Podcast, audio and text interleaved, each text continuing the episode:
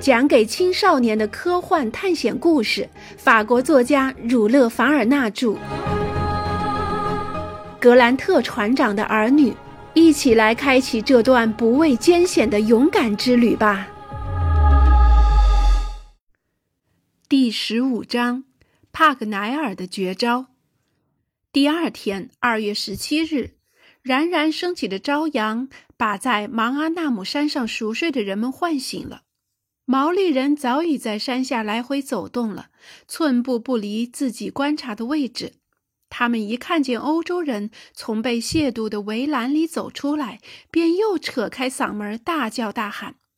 这些逃亡者醒来后的第一件事，便是观察周围的山，看看被晨风吹皱了的陶波湖和依然隐在浓雾中的深邃山谷。然后，大家团团围住了帕格奈尔。他们急切地想知道地理学家的绝招到底是什么。帕格奈尔立刻满足了朋友们的好奇心。朋友们，他说：“我这个绝招的好处就在，就算我们失败了，处境也绝不会糟过现在。但是我相信这是个可行的方案。”那么，这方案是？麦克纳布鲁斯问。“是这样的。”帕格奈尔说。既然迷信已经成了我们的保护神，那这座山也成了我们的避难所。同样，我们也可以利用他们的迷信从这里逃出去。如果我想让凯考姆相信我们亵渎了圣山，触怒了天神，受到神的惩罚，简单的说，我们死了，而且死得相当惨。那么，你们觉得他们是否会放弃这块芒阿纳姆山台地，放回村子里呢？那是当然啊，格雷纳凡勋爵说。那么，他们怎样才会知道我们惨死了呢？格雷纳凡夫人问。像犯亵渎圣罪的人那样死去，朋友们，帕格奈尔回答。报仇的火焰就在我们脚下，我们让这火焰跑出来。什么？难不成您还想制造一座火山啊？约翰·孟格尔吃惊地问。“是的，一座临时的人造火山，并且由我们控制它的爆发。这地下有的是大量的火和蒸汽，不会出不来的。我们制造一次人工火山爆发。”让他为我们服务，这是个不错的主意。少校说：“聪明，帕格奈尔。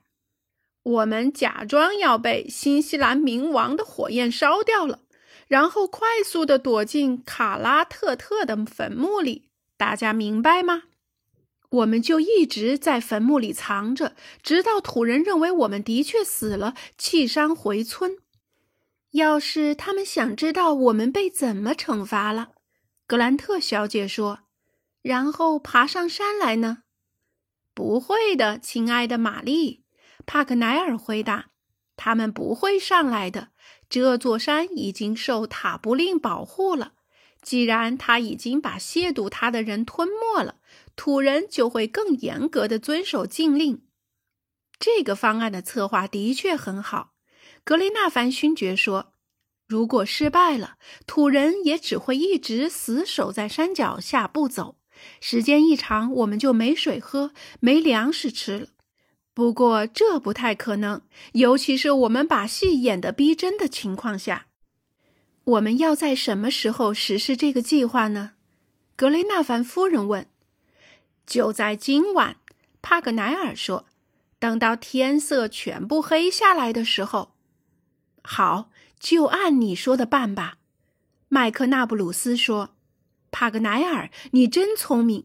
我是一个不易动心的人，但是我也坚信这方案肯定会成功。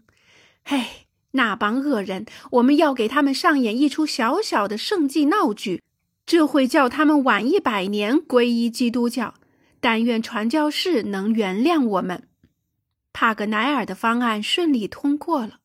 的确，在毛利人迷信思想的帮助下，这方案是能够成功的，而且也应当成功。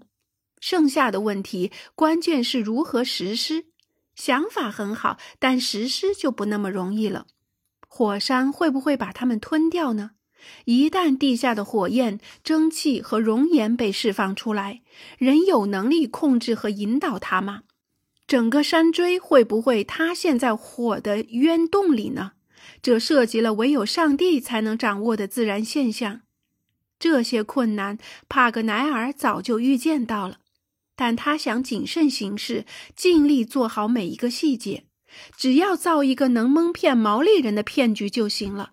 而非一次真正的火山爆发，否则那就太危险了。这真是漫长的一天啊！每个人都在扳着指头数那过不完的时刻。一切工作准备就绪，他们把坟墓里的食品分成了好几份，打成不太大的包，又拿了几张长枪和几张箭麻。这就是全部行李，很轻便。当然，大家是在栅栏里面进行了这些准备工作的，所以土人毫无察觉。下午六点，司务长给大家准备了一顿晚饭，以增强体力。因为进入山谷后，他们谁也不知道什么时候可以吃东西，所以为了顺利逃出去，打架都必须把肚子填得饱饱的。主菜是威尔逊逮到的六只肥大的老鼠，埋在土里焖熟了。格雷纳凡夫人和玛丽格兰特说什么都不愿吃这种新西兰人青睐的野味，而几个男人则像地道的毛利人一样大吃起来。这鼠肉很好吃，甚至堪称鲜美无比啊！他们很快就把六只老鼠啃得精光了。夜幕终于来临。太阳在一大片浓浓的雨云后面逐渐消失了，几道闪电照亮了天边，声声惊雷在高空中滚过。雷暴雨的到来为帕格奈尔的计划提供了更加有利的条件。雷雨会使他导演的这幕戏更加精彩。迷信的土人很容易受这类惊心动魄的自然现象的影响。新西兰人认为，闪电是天神眼睛里冒出的怒火，雷鸣是天神的怒吼，所以这会更像神灵亲自来惩罚违反禁令的人。八点钟，芒阿纳姆山顶隐没在阴森森的黑暗中，天宫似乎张好了一副黑色底幕，帕格奈尔即将在这黑色天幕里投射出灿烂的火光。大家见毛利人已经看不见他们了，便迅速行动起来。格雷纳凡勋爵、麦克纳布鲁斯、帕格奈尔、罗伯特、司务长以及两名水手同时开始工作。火山口离卡拉特特的坟墓有三十步远。火山喷发时，最重要的就是不能危及坟墓，因为如果坟墓炸了，芒阿纳姆山的塔布令也就没有了。